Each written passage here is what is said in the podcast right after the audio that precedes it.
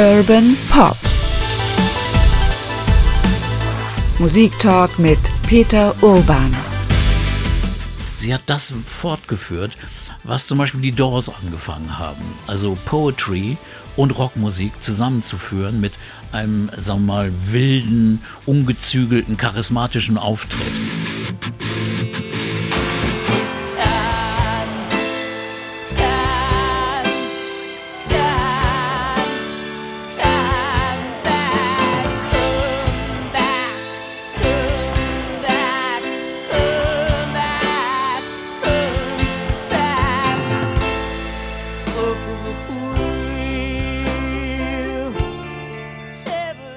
Patti Smith und ihre Musik ab Mitte der 70er Jahre. Das ist das Thema in dieser Ausgabe von Urban Pop, dem Musiktalk mit Peter Urban. Hi. Hallo Oke. Wir haben ja schon in einem ersten Teil über Horses gesprochen, diesem legendären, wegweisenden Album von Patti Smith, genauer gesagt von der Patti Smith Group Mitte der 70er Jahre. Dies ist der zweite Teil über sie und ihre Musik. Viel Spannendes liegt hier noch vor uns im Leben und Werk der Patti Smith.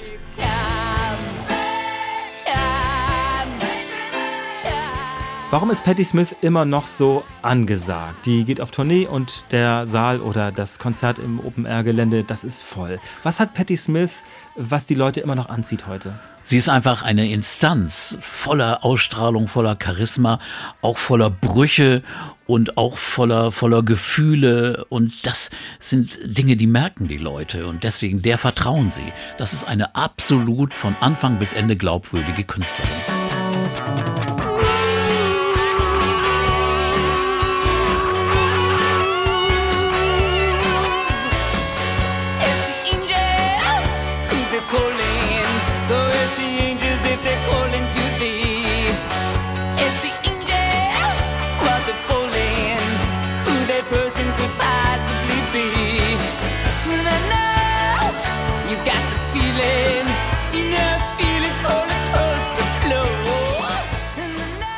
Und jetzt setzen wir nochmal an nach dem großen Erfolg von Horses Mitte der 70er Jahre.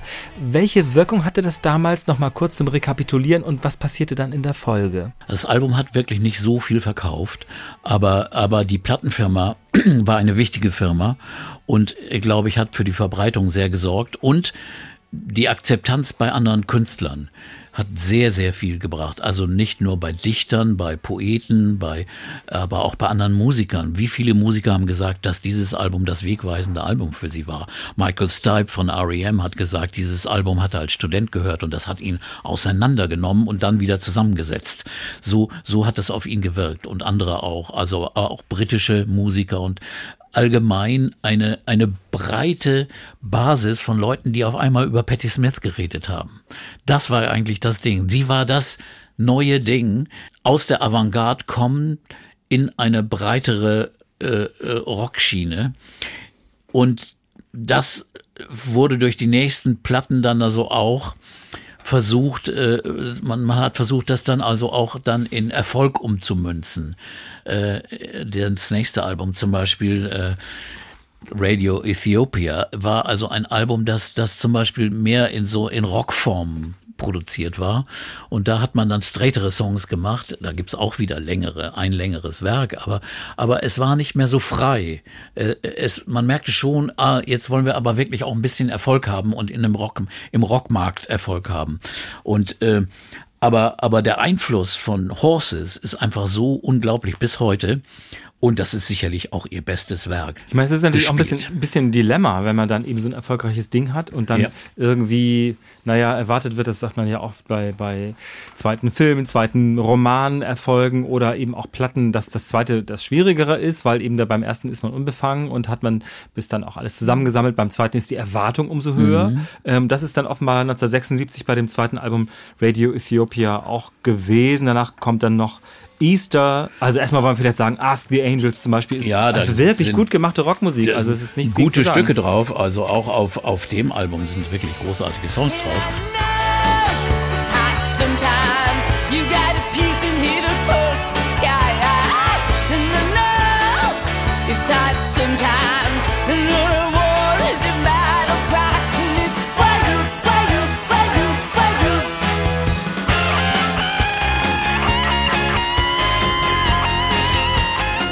Und äh, vielleicht noch eine Überlegung, warum äh, ihre, ihre Bedeutung so groß war. Sie hat das fortgeführt, was zum Beispiel die Doors angefangen haben. Also Poetry und Rockmusik zusammenzuführen mit einem, sagen wir mal, wilden, ungezügelten, charismatischen Auftritt, was Jim Morrison ja äh, so exzessiv auf der Bühne zelebriert hat. So exzessiv war sie nicht, aber es war auch wild, neu und, und in dieser Kombination von, von, von Texten, von Dichtung, von Lyrik und Rockmusik äh, war sie was, was sie praktisch dann weiter fortgeführt hat. Auch die Rolle als Frau. Da hat sie ja manchmal auch Töne von sich gegeben. Also sie kannte Janis Joplin, als Janis mal in New York war. Dann hat sie sogar einen Song für sie geschrieben. Aber dann zog Janis nach äh, äh Kalifornien wieder und starb kurz darauf. Aber, aber jedenfalls ich höre auch Sachen von Janis Joplin da drin. Also, oder, oder Grace Slick oder es gibt einfach eine Fortführung in den 70ern von einer Musik, die so Ende der 60er aufgehört hatte die praktisch so, wo der Faden wieder aufgenommen wurde und der dann in einer Richtung dann äh, in Richtung Punk ging, in der anderen Richtung auch auch um äh, in Singer-Songwriter, die experimentierten. Also das war ein ein ein, ein wichtiges Bindeglied in den 70er Jahren in, in ein, ein Aufbruch und den verkörperte Patti Smith damals. Ja, und natürlich als Frau eine wahnsinnig ja. wichtige äh, Persönlichkeit, die natürlich für viele, viele äh, Nachfolgerinnen auch ein, ein Beispiel war, eigene Texte der eigene Kopf, das selbstbestimmte genau. Künstlerinnen-Dasein, ganz großer Einfluss, würde ich sagen, oder nennen auch, glaube ich, immer viele Künstlerinnen und sagen, Patti Smith ist quasi wie eine Säulenheilige für die. Ne? Also ja. das ist völlig klar, wie Johnny Mitchell oder, so, oder, oder, andere, die ja. alle, alle möglichen äh, äh, wichtigen, wichtigen Frauen sagen, äh, dass, dass Patti Smith und Horses, das war für uns äh, wirklich der Meilenstein, der Durchbruch, wo wir sagen, ey, man kann das ja machen. Ne? Und insofern war das schon sehr, sehr wesentlich. Ja, das ist richtig. 忘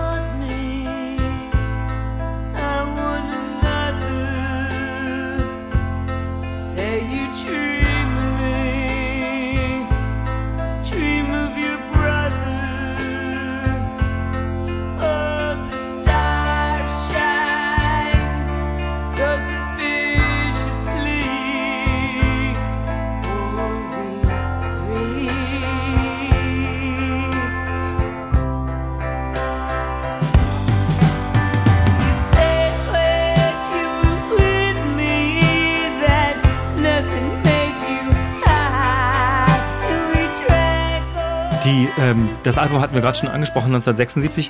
Es gibt da noch eins 1978, aber zwischendurch habe ich gelesen, ist es eine dramatische Geschichte passiert. Sie ist nämlich von der Bühne gefallen und hat sich da, glaube ich, zwei Rückenwirbel, ich weiß nicht, ob gebrochen oder geprellt, oder auf jeden Fall musste sie nach einer wilden Show länger pausieren. Ja, es ist, es ist, glaube ich, ganz, ganz schlimm gewesen. Also sie ist fünf Meter von der Bühne gefallen, runtergefallen.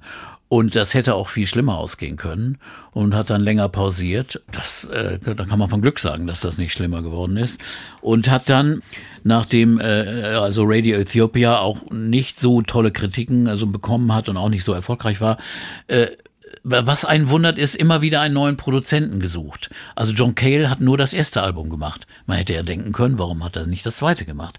Aber dann das dritte, vielleicht war hier der Einfluss der Plattenfirma aber doch, äh, doch noch zu spüren. Das dritte Album Easter hat, das wurde produziert von Jimmy Jovine. Der war Toningenieur bei Bruce Springsteen und Springsteen nahm damals um die Ecke in New York sein Album Darkness at the Edge of, on the Edge of Town auf und äh, hatte diesen einen Song ein, ein Liebeslied und er sagte, ich kann nicht schon wieder ein Liebeslied machen und so. Ich, Zu viele sagte, Liebeslieder. Und da sagte Jovine, der nun seinen ersten großen Produzentenjob hatte für Patti Smith, der sagte, ich will unbedingt einen Hit haben für die und hat Springsteen überredet, den Song äh, äh Patti Smith zu überlassen. Und, äh, und hat er gesagt, ja, wenn sie das singen kann und wenn sie das singen will, soll sie es machen. Die kann sie auch verändern. Und Patty hat dann einen neuen Text dafür geschrieben.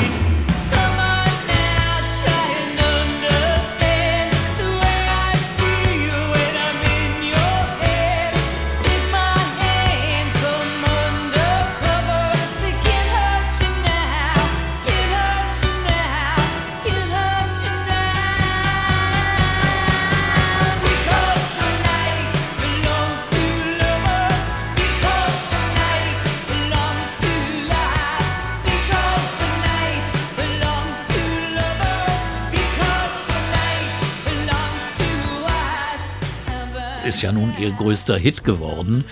Ohne Bruce Springsteen, ohne Jimmy Jorvine würde das, äh, äh, wäre das nie so gekommen und äh, das Album Easter ist, ist also auch äh, höchst anerkannt worden. Also das ist ein Album, das also auch sehr, sehr große Erfolge gefeiert hat. Eigentlich, also es waren nie so kommerzielle Erfolge, aber da gab es noch einen anderen Song. Privilege war sehr, sehr gut und äh, einen anderen Song, den mag man ja gar nicht aussprechen, weil der heißt Rock'n'Roll N-I-G-G-E-R. Also da gab es auch große Diskussionen. Wieso kann sie das wagen, dass sie die Stellung von Afroamerikanern, von, von Schwarzen in der Gesellschaft vergleichen mit Rockmusikern. Und dann hat sie aber das so begründet, dass sie die Stellung von vielen Rockmusikern und Musikern und Künstlern allgemein auch mit den von, von sagen wir mal, äh, Leuten, die unterprivilegiert sind, äh, vergleichen kann. Das kann man diskutieren, aber jedenfalls wurde das damals äh, war das ein Song auf diesem Album. Ob das nun ein gelungener Vergleich war oder nicht, aber es war aber auch nicht so platt und plakativ, so wie ich das jetzt hier darstelle, sondern oh, der Song hat ja natürlich auch seine, viel, seine vielen Seiten und seine unterschiedlichen Aspekte. Aber dieser Hit äh, damals brachte ihr das, ähm, sagen wir mal, auch die Anerkennung, wo man sagte, okay, das ist mal ein richtiger Hit und der Song ist toll, mhm. weil er ist toll, finde ich.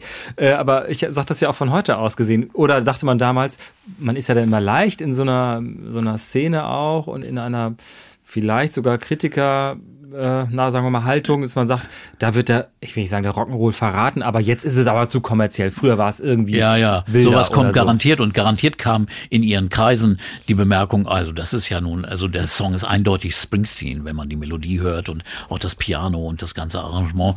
Aber dann äh, gab es sicherlich Leute, die gesagt haben, oh, jetzt verrät sie aber eigentlich ihre ganze Sache. Aber das, das glaube ich nicht. Sie hat dadurch viel mehr Leute noch dazu gewonnen.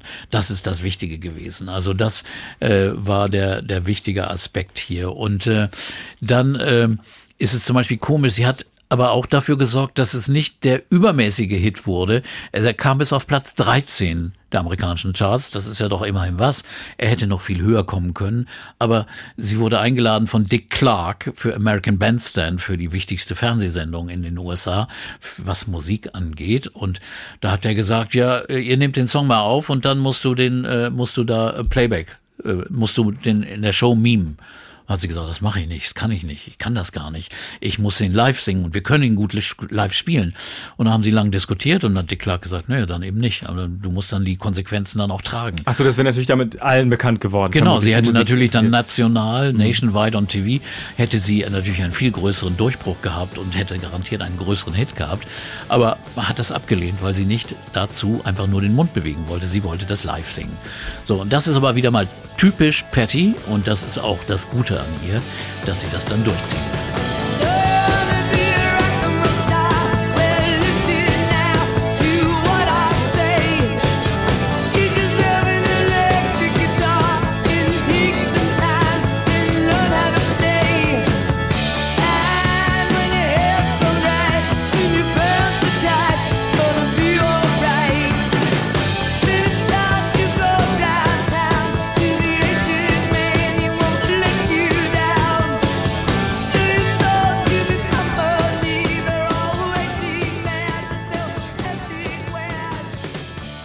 Glaube, auch ein Teil ihrer der Faszination ist eben auch für dieses vielleicht auch weibliche Selbstbewusstsein, aber vor allem als Künstlerin, diese Integrität hat sie ja immer, immer behalten. Mhm. Dass man auch bei allen kommerziellen, womöglich Ausflügen immer dachte, nein, es funktioniert immer noch, weil da steht Patti Smith drauf und sie hat einen künstlerischen Anspruch, eine Haltung, die ähm, funktioniert nach wie vor. Das ist schon auch natürlich eine, manchmal vielleicht eine Bürde, aber das ist schon auch ziemlich toll, muss man sagen. Ne? Das hat sie über so viele Jahrzehnte wirklich Und das gehalten. hat sie bis jetzt voll durchgezogen, total glaubwürdig. Und das, das ist wirklich, sie steht da wirklich wie, wie eine, eine, eine, naja, Heilige kann man nicht sagen, aber wirklich wie eine, eine, die wirklich, äh, da kann man überhaupt keinen Makel finden. Und das ist also wirklich ja selten, dass, dass das ist, dass jemand gerade so seinen Weg geht. Und äh, das, obwohl eigentlich die Umstände nicht immer dafür gesprochen haben. Sie hat äh, dann das nächste Album im Jahr 79. Wave heißt es ja. Das äh, hat dann wieder ein anderer Produzent gemacht und das hört man auch deutlich. Das war Todd Rundgren, der äh, Musiker, der eigentlich so eine Mischung aus äh, Avantgarde, äh, Prog-Rock, äh, Mainstream-Produzent und Musiker ist, mit seinen eigenen Platten, oft sehr mehr vielstimmige Gesänge und äh, kompliziertes Arrangement, das passte eigentlich überhaupt nicht zu Patty. Mhm. Also damals dachte ich damals, dass, ob das denn jetzt gut ist. Und äh, aber ohne Zweifel sind da sehr gute Stücke drauf. Frederick, ein Lied über den neuen Mann in ihrem Leben, den hatte sie kennengelernt vor ein, zwei Jahren davor, nämlich Frederick Fred Smith.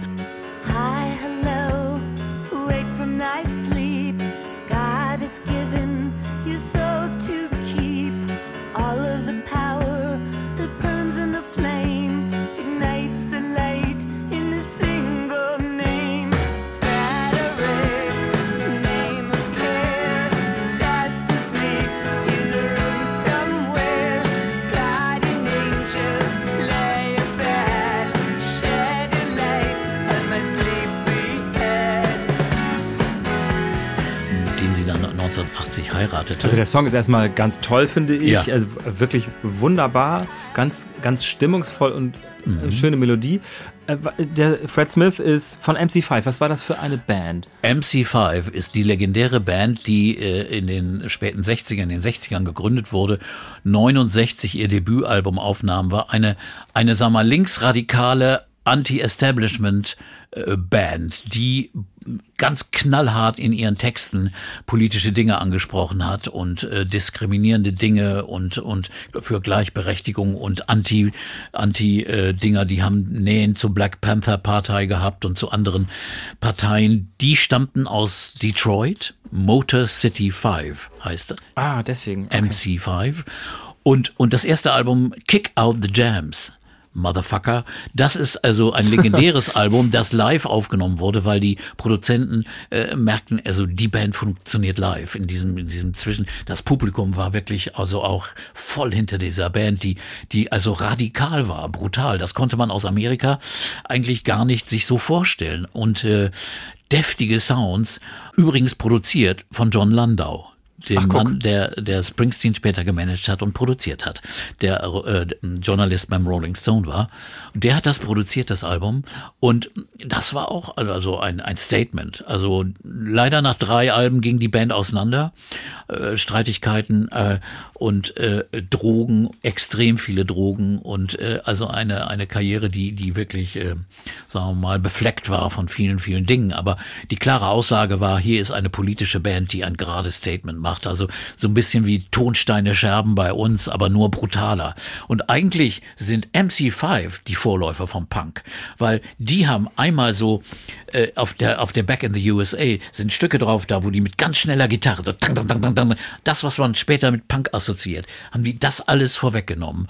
Oder sie haben auch auf anderen Aufnahmen Free Jazz äh, vorweggenommen. Also so ein Free Jazz gab's schon, aber das in der Rockmusik mit kreischenden Gitarrensounds und so, das war also auch eine neue Richtung, die sind wirklich sehr, sehr wichtig als Vorläufer für ganz, ganz viele Entwicklungen, die teilweise auch auf Patti Smith und ihre Gruppe, den PSG, Patti Smith Group, äh, äh, abgefärbt haben. Aber jedenfalls lernte sie diesen Mann kennen und ähm, schrieb dann diesen wunderschönen Song über Frederick, über Fred Smith und äh, das war dann äh, ein Album, das praktisch auch eines ihrer letzten war, denn äh, sie machte danach eine lange, lange Pause und darüber können wir gleich nochmal reden, aber vorher nochmal auf einen anderen wirklichen ganz, ganz wichtigen Song, Dancing Barefoot.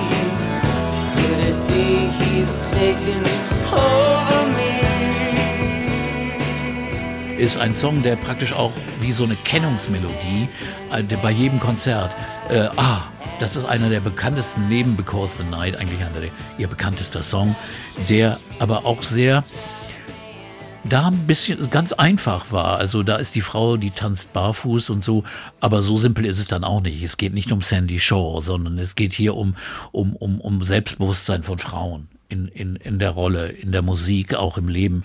Und das zeigt dieser Song großartig. Und äh, dann gibt's noch einen anderen großen Song drauf, Revenge. Aber der Rest ist nicht ganz so gut geraten. Komischerweise hat sie dann, nachdem sie nun beschlossen hatte zu heiraten und eine Familie zu gründen, ist sie nach Detroit gezogen mit Fred und hat die Band aufgelöst. Das war's dann. Genau, ich muss einmal, genau, du hast das gerade eben schon einmal gesagt. Äh, ganz, ganz wichtig ist ja, dass die, äh, dass auf den Alben auch klar erkennbar ist, es sind keine Patti Smith Alben, obwohl es natürlich ja. sie die der Kopf ist, sondern ist, das sind Alben der Patti Smith Group. Ja. Das ist einmal wichtig festzustellen. Wir reden ja heute über Patti Smith hier bei Urban Pop Musik Talk mit Peter Urban. Ich wollte einmal zu Dancing Barefoot sagen, man denkt natürlich wirklich, oh, das ist, na klar, funktioniert das so als Erkennungsmelodie, so als Signature Song, aber man hat trotzdem das Gefühl, es ist eigentlich eine Spur zu simpel, einfach hymnenhaft für sie, aber es funktioniert natürlich wunderbar. Das ja, so. du brauchst auch solche Dinge, glaube ich. Also es ist ganz, ganz, ganz wichtig. Du kannst nicht nur epische, lange Gedichte spielen. Das ist diese Mischung, die sie im Konzert auch dann immer gemacht hat. Also es waren diese klaren, klaren, kürzeren Songs, aber dann auch diese langen Epen, die sie, die sie gemacht hat. Und wir haben es ja in Deutschland erlebt. 79, kurz nach der Aufnahme von diesem Album Wave, ist sie im April bei der Rockpalastnacht in Essen aufgetreten. Und das kann man sich noch angucken. Da gibt's, glaube ich, kurze Filmausschnitte. Das gesamte ja, ja, Konzert ja, kann man, glaube ich, mhm. nicht mehr sehen. Aber jedenfalls war das schon ein, ein merkwürdiger Auftritt, weil es stellt aber praktisch sie dar, wie sie auch live auf der Bühne war. Nur oft wurde dann also interpretiert, so von deutschen äh, äh, Musikern wurde dann gesagt, oh, die war doch auf Dope oder Heroin oder so. Was einfach Quatsch ist, die war einfach müde. Sie hat später in einem Interview dann erzählt, dass sie, dass sie einfach gedacht hatte, sie tritt spätestens um Mitternacht auf. Aber dann war, wie man beim Rockpalast das kannte in den Rockpalastnächten, verzögerte sich alles. Johnny Winter spielte stundenlang und dann kam sie vor zwei gar nicht auf die Bühne. Und sie sagte, sie hatte schon vorher geschlafen. Sie war einfach müde und kaputt und musste dann wieder aufstehen und aufwachen und auf die Bühne gehen und ein Rockkonzert geben. Das fällt schon ziemlich schwer. Ja, sie, sie ist eigentlich, ich, ich habe dieses Interview, glaube ich, auch gesehen oder vielleicht ist es auch noch ein anderes gewesen, aber ähm, es, es gibt dann auch, ich glaube, ähm, in dieser Rockpalastnacht gibt es ja dann immer auch Interviews mit den Künstlerinnen ja. und Künstlern und Alan Banks müht sich da sehr mit ihr ins Gespräch zu kommen. Sie hat aber eigentlich gar keine Lust dazu. Sie ist wirklich, sie sieht mhm nicht fix und fertig aus. Deswegen haben bestimmt einige auch gesagt, sie habe Drogen genommen. Was auch immer, sie spielte irgendwie Klarinette in diesem Interview. Also mhm. wirklich ah. totale Verweigerung und der weiß auch gar nicht, was er machen soll, der arme Kerl, außer dass sie irgendwo unterschreiben soll, äh, also als Autogramm quasi.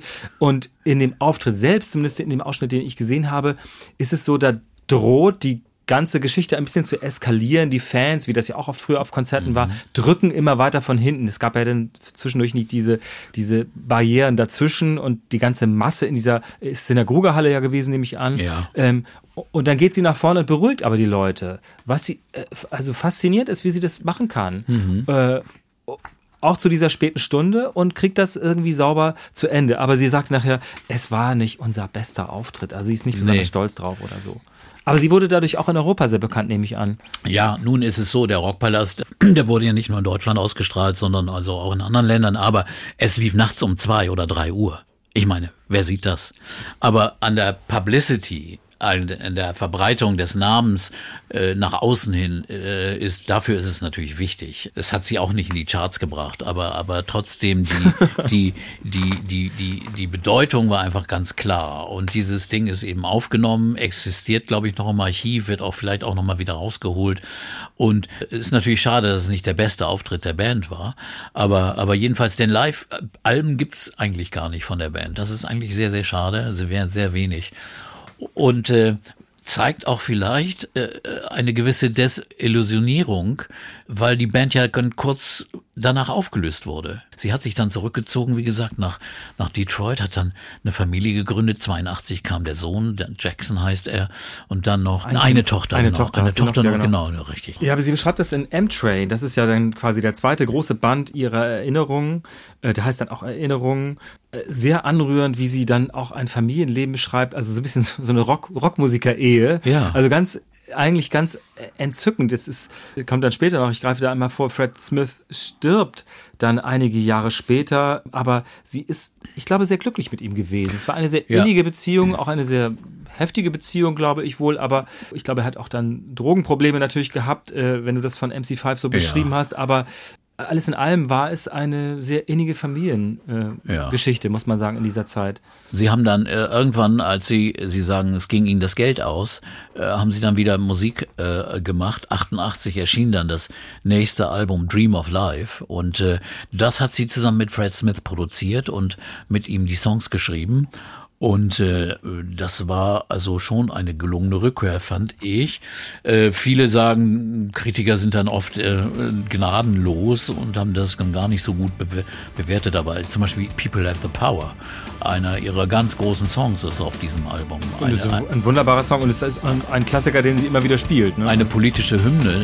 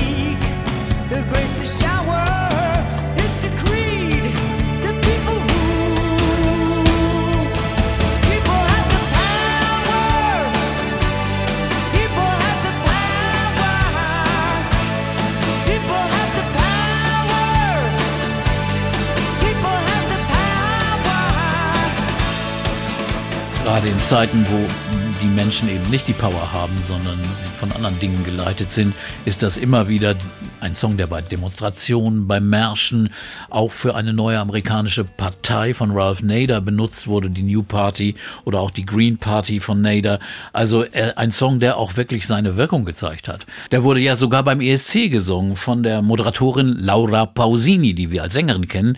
Sie singt auf einmal den Song und ich denke, was singt sie denn da?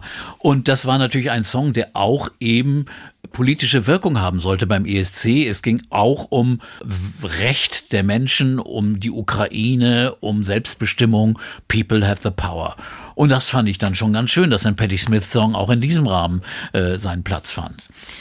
In der Tat, ich weiß auch, dass das damals ähm, wirklich ziemlich großen Erfolg hatte. Dream of Life selbst ist ja auch ein Song, der äh, sehr gut funktioniert. Sie mhm. singt auch noch über ihren Sohn, The Jackson Song. Ein anrührender Song, ein so schöner Song über, ihr kleinen, über ihren kleinen Sohn, der damals sechs Jahre war.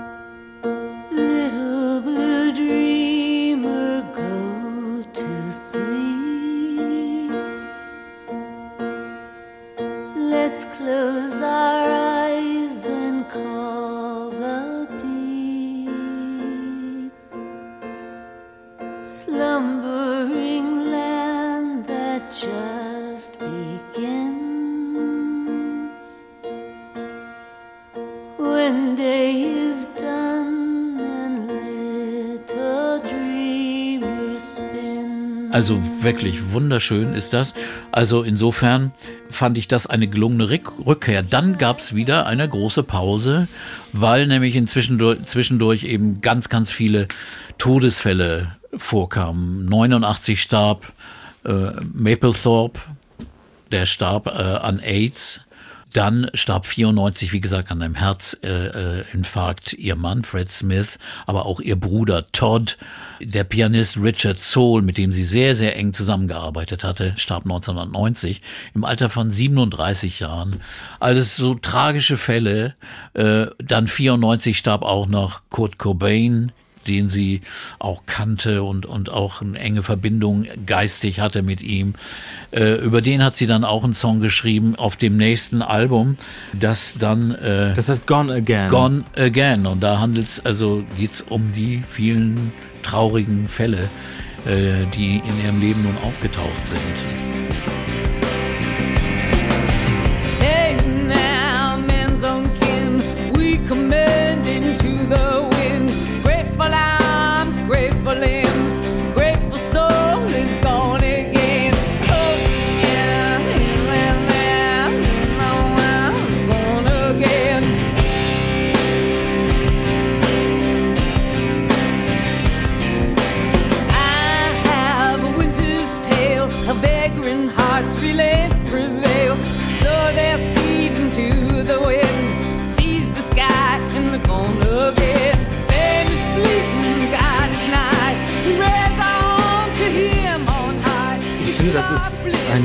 Sehr starkes Album, ein sehr trauriges und sehr ja. verschiedene Varianten von Songs drauf, die alle oder viele, viele Abschiedsmomente haben. Also große Trauerballaden, möchte man sagen. Mhm. Ähm, da merkt man, wie sie konzentriert das zustande bringen kann. Das ist schon ganz, ganz große Kunst, finde ich.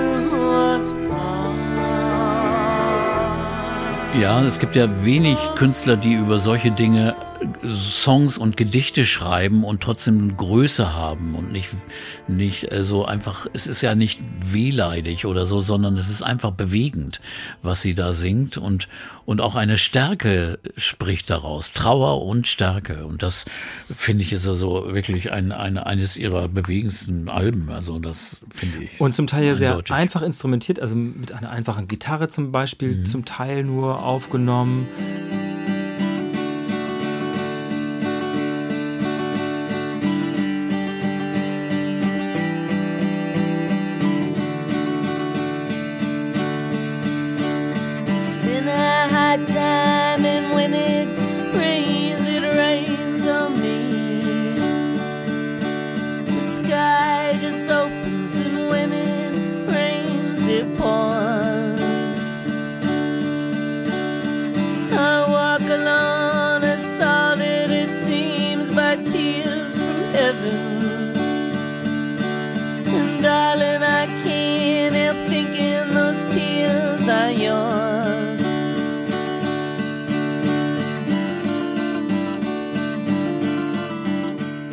Kurz danach ist sie hier in Hamburg gewesen, in der Musikhalle.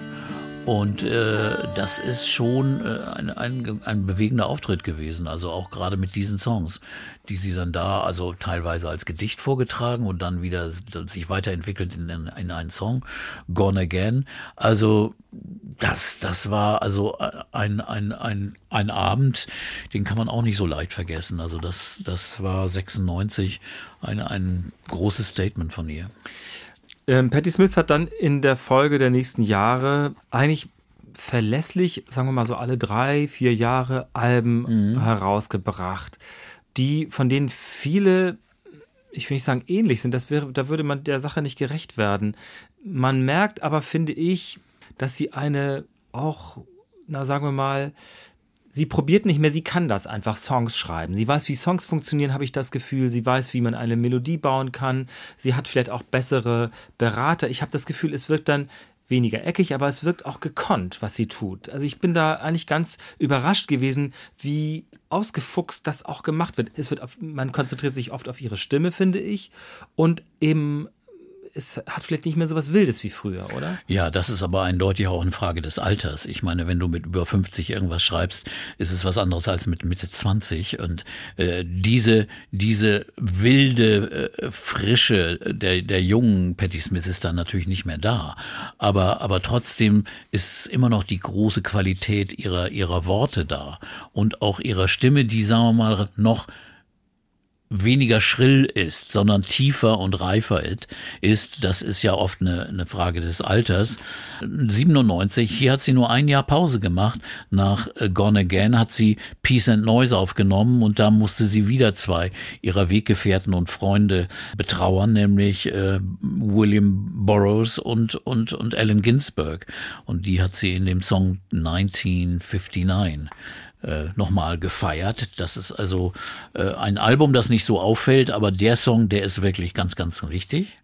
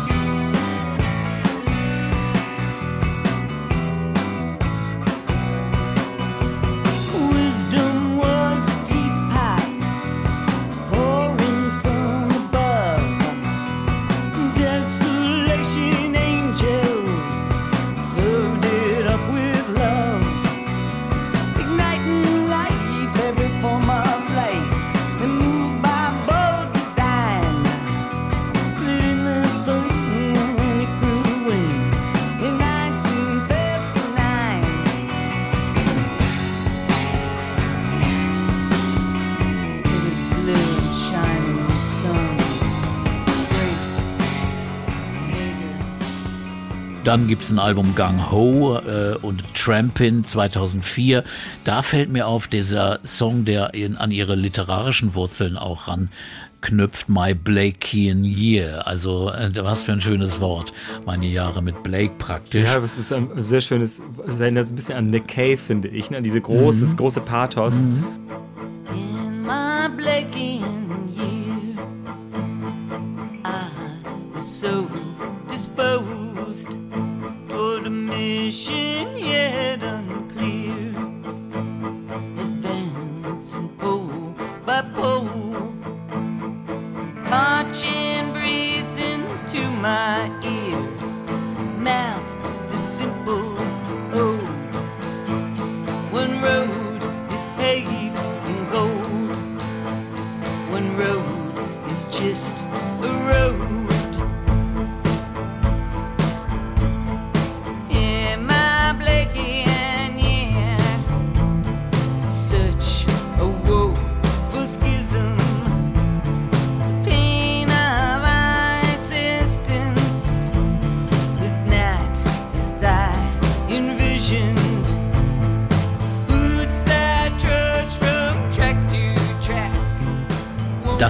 Auch ein wenig dann äh, die Energie ausgeht, merkt man dann an einem Album von Covers, das sie dann 2007 genommen hat. Ist ja manchmal dann so die Idee, jetzt nehmen wir mal ein Coveralbum auf. Nicht nur, weil einem nichts einfällt, sondern man möchte auch Reverenz erweisen gewissen Songs. Und da sind äh, je nach Geschmack, also ich finde zum Beispiel andere Songs gut als also ich auch geschrieben habe, ne? Ja, also ich finde zum Beispiel Helpless von Neil Young wunderbar oder du, nee, du hast Helpless ich auch geschrieben. Helpless aufgeschrieben, ja. Changing of the Guards und Boy in the Bubble. Und ich habe mir aufgeschrieben, mal eben schauen, äh, Gimme Shelter, Stones, Soul Kitchen von den Doors oder Pastime Paradise von Stevie Wonder, was eine überraschende Wahl ist.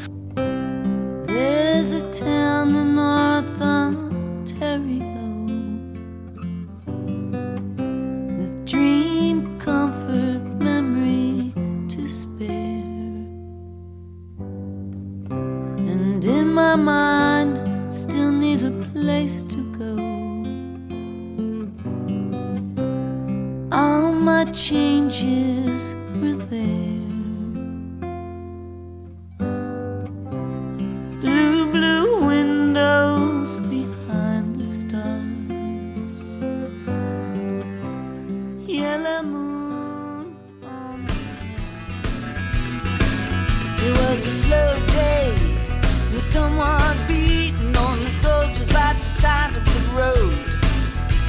Was a bright light, a shattering of shop windows.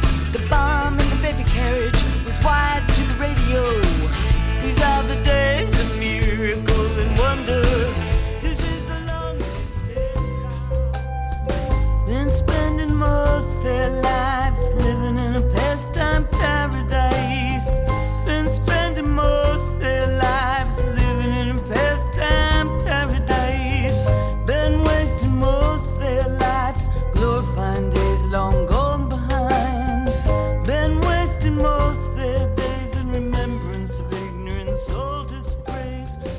Also es ist schon ihre charismatische Stimme in Verbindung mit anderen Songs, die man mit anderen Sängern oder äh, Künstlern assoziiert, ist schon, hat schon was. Es ist nicht nur einfach ein, ein Zwischendurch-Album. Es ist- Aber ich muss zugeben, ich hätte das ihr gar nicht zugetraut. Also nicht, ähm, sie kann ja ganz viel, aber ich hätte immer gedacht, so jemand bräuchte einen eigenen Mhm. Originalsong, um daraus eben ein, damit es Patti Smith bleibt. Nein, aber nein, das, das, ist funktioniert brauchst du nicht. So. Sie, sie hat damals in diesem Hamburger Konzert 96 hat sie äh, Crystal Ship von den Doors gesungen.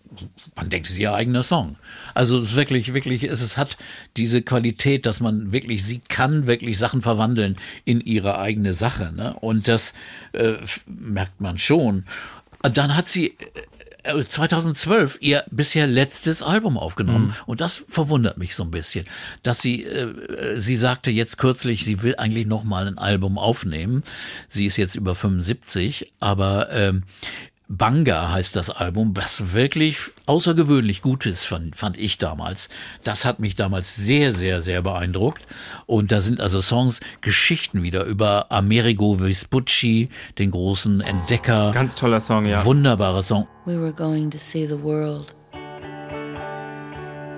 In this land, we placed baptismal fonts, and in infinite number were baptized. And they called us Karabi, which means men of great wisdom. Where are you going? And are you going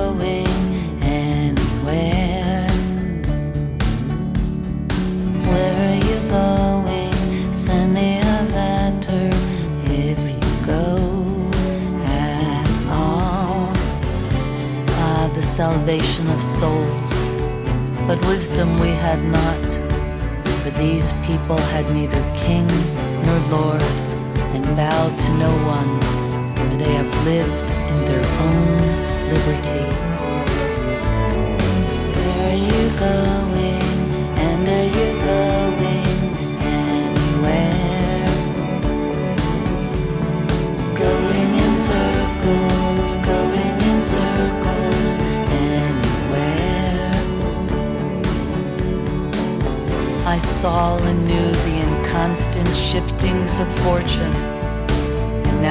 Write to you words that have not been written, words.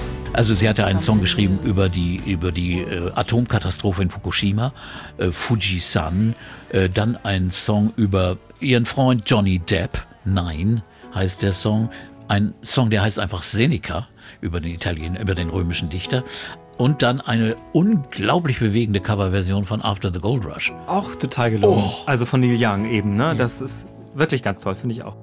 Well, I dreamed I saw the knights in armor coming, saying something about a queen. There were peasants singing and drummers drumming. The archers split the tree. There was a fanfare blowing to the sun that was floating on the breeze. Look at Mother Nature on the run in the 1970s. Ich finde auch, das ist ein ganz tolles Album. Ähm, man denkt ja bei allen Sachen, die man dann irgendwann denkt, ja, die hat vermutlich irgendwie alles gesagt nach dem Coveralbum, aber nein, es ist 2012 mit Banger. Ein wirklich großartig, ich glaube, es hat sie auch mit jemand, mit Tony Shanahan zusammengeschrieben, offenbar einige Songs. Mit einem neuen Bass, den Bassisten, na, neu, also der war dann auch schon etliche Jahre dabei, aber der hat nun eine, eine der Rollen, denn mittlerweile sind also andere Musiker weggegangen, Ivan Kral, äh, Lenny Kay ist immer noch dabei und äh, ein neuer Keyboarder, äh, dann ein neuer Bassist und der alte Schlagzeuger und ihr eigener Sohn Jackson spielt jetzt auch in ihrer Band, war jetzt kürzlich in Hamburg in ihrer Band auch dabei. Ich habe äh, natürlich diese, diese Bücher hier immer noch vor mir liegen. Das hat sich nicht verändert über diese Stunde.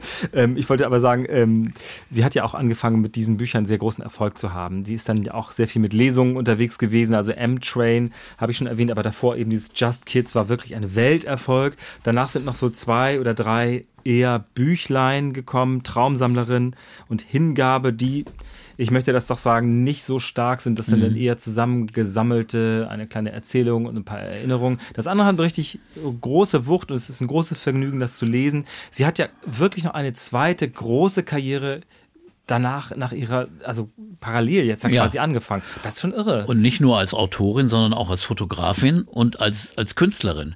Äh, sie malt, also und, und als Fotografin ist sie auch sehr, sehr erfolgreich und anerkannt und ist eben als künstlerische Autorität in der Welt äh, berühmt. Nicht, des, nicht, nicht nur deswegen ist sie bei den bei den Verleihungen der Nobelpreise aufgetreten. Äh, es heißt immer, dass sie aufgetreten ist, um, um für Bob Dylan den Preis entgegenzunehmen. Also war dem Jahr, als er den bekommen ja, sollte. Ja, aber sie war schon vorher engagiert. Sie, sie, sie sollte sowieso da sein und sollte eigentlich ein Lied von sich selbst singen.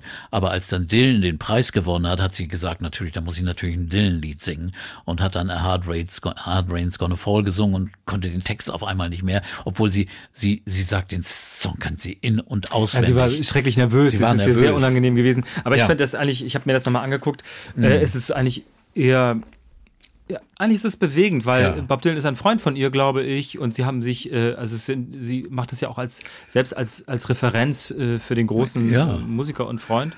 Und man sollte eine Sache noch erzählen, dass äh, ihr Status als Fotografin und Performance-Künstlerin ist auch betont durch die Freundschaft mit Christoph Schlingensief, den sie in Bayreuth kennengelernt hat als der Parsival 2006 in, äh, ähm, inszenierte. Und dann hat sie gleich schon einen Song über ihn geschrieben. Arie für Christoph heißt die. Area for Christoph und äh, hat ihn bei Dreharbeiten besucht zu African Twin Towers, dem Film. Dann haben sie sich getroffen bei, bei Podiumsdiskussionen für die Zeit und die Süddeutsche 2008 und 2010 über Kunst, Religion und Tod. Das war kurz vor Schling, Schlingensiefs Krebstod. Haben sie sich getroffen und haben über die Beerdigung eines toten Kaninchens geredet. Dieses Kaninchen war in einem Museum New York in den 60er Jahren mal rumgelaufen als Kunst Performance und sie hat dafür gesorgt, dass dieses nun in Afrika beerdigt wird. Eine skurrile Geschichte, aber das sind einige Teilaspekte. Aber sie hat ihn äh, genannt, ein Rimbaud aus Deutschland. Dann gibt's einen Auftritt, der offensichtlich am Hamburger Bahnhof Altona stattgefunden hat, wo sie diese Arie für Christoph gesungen hat, 2012 nach dem Tod. Das muss für eine, eine Fernsehsendung gewesen sein. Ich konnte nicht recherchieren, was und wie das war, weil öffentlich war der Auftritt nicht. Aber sie ist einfach da immer noch und sie ist immer noch unterwegs und mit ihrer Band. Jetzt hat sie wirklich unglaublich wunderbare Konzerte gegeben und ist hoch verehrt, hat ihren Status also äh, gehalten, bestätigt und wirklich Elder Stateswoman der Musik, aber nicht nur der Musik, der Poesie, der Kunst allgemein. Patty. Ja, vielleicht weiß jemand, äh, der uns zuhört jetzt, was Ja. das für ein Auftritt in Altona auf dem Bahnhof gewesen ist. Das würden wir dann auflösen in einer der nächsten Folgen. Das würde mich doch echt interessieren. Das finde ich äh, sehr speziell. Ja, du hast eigentlich schon alles dazu gesagt. Patti Smith ist unangefochten in dem Zeitungsartikel als Nachbericht äh, vom Konzert hieß es, sie konnte sich kaum vom Publikum trennen. So innig war dieser Abend offenbar. Eine ganz starke Beziehung zu den Menschen und eine gewachsene Beziehung, möchte man sagen, und eine ganz starke Integrationsfigur, was eben ja Kunst über so viele Jahre sein kann und Rockmusik Kunst eben. Und was das Tolle ist, dass sie eben keine keine so voraussagbare Person ist. Man denkt immer, oh, das ist nun die große Künstlerin, dann kommen die da gesalbt daher. Nein, die ist unbedarft, immer noch so schrubbelig wie früher, äh, sieht immer noch so absolut cool und selbstständig aus. Und das ist einfach das Tolle. Das ist kein, kein stromlinienförmiger Künstler. Das ist immer jemand gewesen, der immer eigene Sachen betont hat und den eigenen Kopf gehabt hat und den auch immer gezeigt hat. Urban Pop Musik Talk mit Peter Urban über Patti Smith. Noch einmal sei darauf hingewiesen, dass dies der zweite Teil ist über sie. Es gibt eine eigene erste Folge über Patti Smiths Anfänge und ihr legendäres Album Horses. Dann hören wir jetzt am Schluss noch ein bisschen Musik von Patti Smith und ich sage vielen Dank für diese heutige Folge, Peter. Danke, Uke. This is the girl who is having a ball. Und einen Hinweis haben wir noch für unsere Kolleginnen und Kollegen von NDR 2, nämlich die legendäre Comedy-Serie Frühstück bei Stephanie, die ist wieder da. Ja, und das ist wirklich toll, denn es ist wirklich eine der besten Comedies gewesen, die es in Deutschland gegeben hat. Hat auch den Deutschen Radiopreis gewonnen von denselben Machern, die Wir sind die Fräses gemacht haben. Und die Highlights sind jetzt wieder zu hören in der ARD Audiothek. Jeden Tag gibt's eine neue Folge. Große Empfehlung, Frühstück bei Stephanie in der ARD Audiothek. twisted his laurel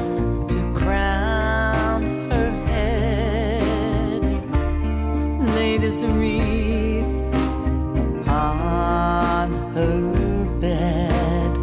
This is the girl. This is the blood that turned into wine.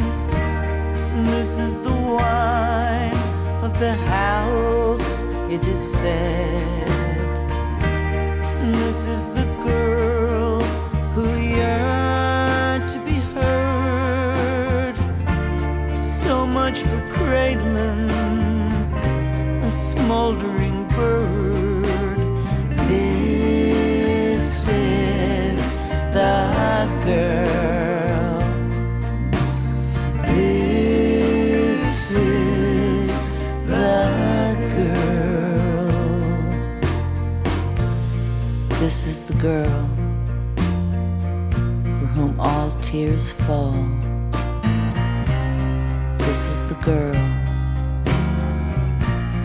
Having a ball. This is the laurel